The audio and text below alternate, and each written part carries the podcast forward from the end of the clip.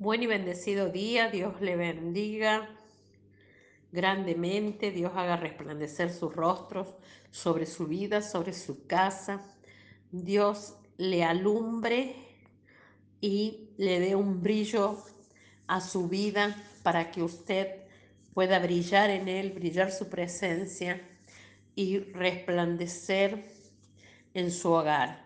En el nombre de Jesús lo declaro con un carácter maduro, lo declaro transformado, transformada su mente y renovada por el Espíritu Santo. Amén. La palabra de hoy se encuentra en Proverbios 25, 28 y dice así, como ciudad derribada y sin muro, es el hombre cuyo espíritu no tiene rienda. Titulé este devocional Un carácter maduro. La claridad en cuanto a nuestras metas hará que tengamos mayor probabilidad de éxito. Cuando Dios pidió a Noé hacer el arca, hacer un arca, no solo le dijo, haz un arca. Después de pedirle que la hiciera, le dio todo tipo de especificaciones, como medidas de alto, ancho, largo, materiales, volumen, etcétera. Él, Noé, no se detuvo a razonar ni justificarse de qué la haría o que si la haría más tarde cuando por primera vez lloviese. Dios también fue claro cuando le pidió a Abraham que dejara su casa y su parentela y Dios continuó siendo claro para que sus siervos cumplieran un objetivo, por ejemplo con Moisés cuando le pidió construir el tabernáculo y así sucesivamente con cada uno de sus siervos que le pidió algo, Dios fue claro. Es claro, hay claridad. En un carácter maduro hay claridad de las cosas, de las metas, de lo que uno quiere hacer, proyectar, decidir.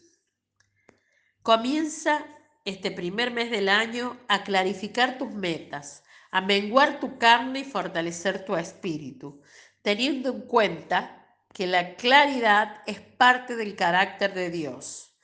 Propongámonos pequeños cambios diarios. Por ejemplo, no ver las redes sociales sin antes haber orado Luego, no mirar series, películas o videos sin antes leer por lo menos un capítulo de la palabra. Estas pequeñas metas te llevarán a grandes cambios a largo plazo. Te recomiendo comenzar con el libro de Juan, su discípulo amado. Dios quiere una relación de intimidad, servicio y adoración con tu vida. Este principio de orden y claridad se ve reflejado en los procesos que Dios ha llevado con todos los varones de la Biblia que tanto admiramos. Antes de que David fuera rey, tuvo que pasar por procesos y complicadas pruebas que formaron su carácter. Antes de que Pablo predicara por primera vez después de un encuentro con Jesús, pasaron algunos años donde fue procesado y transformado. Dios no tiene prisa y Él terminará la buena obra en nosotros, la completará y la perfeccionará. Te insto a que te propongas retos inalcanzables, sabiendo que Dios está contigo y que donde tú vayas, Él va y que todo lo que hagas, Él estará contigo y te irá bien. Nuestra oración a Dios hoy. Padre Celestial, oramos para que tu Santo Espíritu nos dé claridad en lo que proyectamos, nos ordene en nuestra casa y en nuestro carácter, renueva nuestra mente y nos dé un corazón recto en el nombre de Jesús. Amén. Te declaro en bendición, declaro sobre tu espíritu una alineación con el Espíritu Santo y que el Espíritu Santo es la rienda a tu espíritu que lo guía hacia la verdad y hacia Cristo.